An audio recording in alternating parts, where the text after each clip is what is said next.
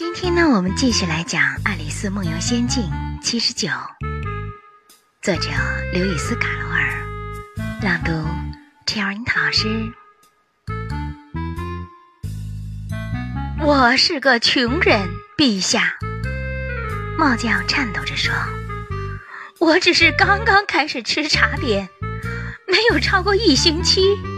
再说，为什么奶油面包变得这么薄呢？还有，茶会闪光？什么闪光？”国王问。“我说茶。”猫匠回答。“哇！”擦，当然，擦火柴是闪光的。你以为我是笨蛋吗？接着说，国王尖锐地指出：“我是个穷人。”猫匠继续说：“从那儿以后，大部分东西都闪光了，只有三月兔说。”三月兔赶快插嘴：“我没说过。”你说了，气匠说。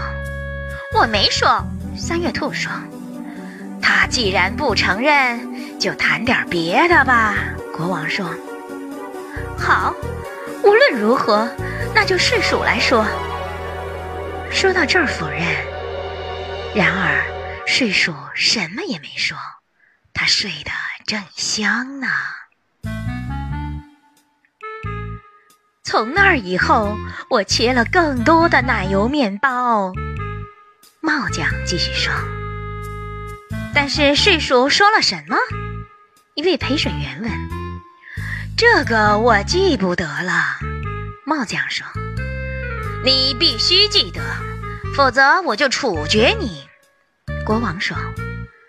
那个可怜的帽匠丢掉了茶杯、奶油面包，单膝跪下说：“我是个可怜的人，陛下。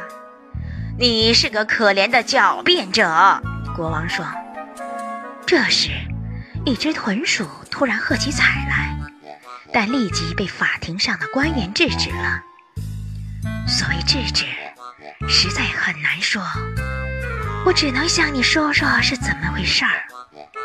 他们用一只大帆布袋儿，把那只豚鼠头朝里塞进去，用绳扎上袋口，然后他们坐在袋儿上。”爱丽丝心里想：“我很高兴能看到了这回事。我常常在报上看到，说审判结束时出现了喝彩声，立即被法庭上的官员所制止。直到现在，我才明白是怎么回事儿。如果你再没有别的补充，你可以退下去了。”国王宣布说。我已经没法再退了，我已经是站在地板上的了。帽匠说：“那么你可以坐下。”国王说。这时，另一只豚鼠客起彩来，又被制止了。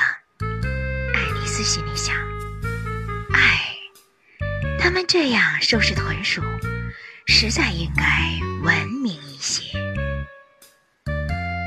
小朋友，这个故事我们今天先讲到这儿，你觉着好玩吗？如果喜欢，别忘了订阅哦。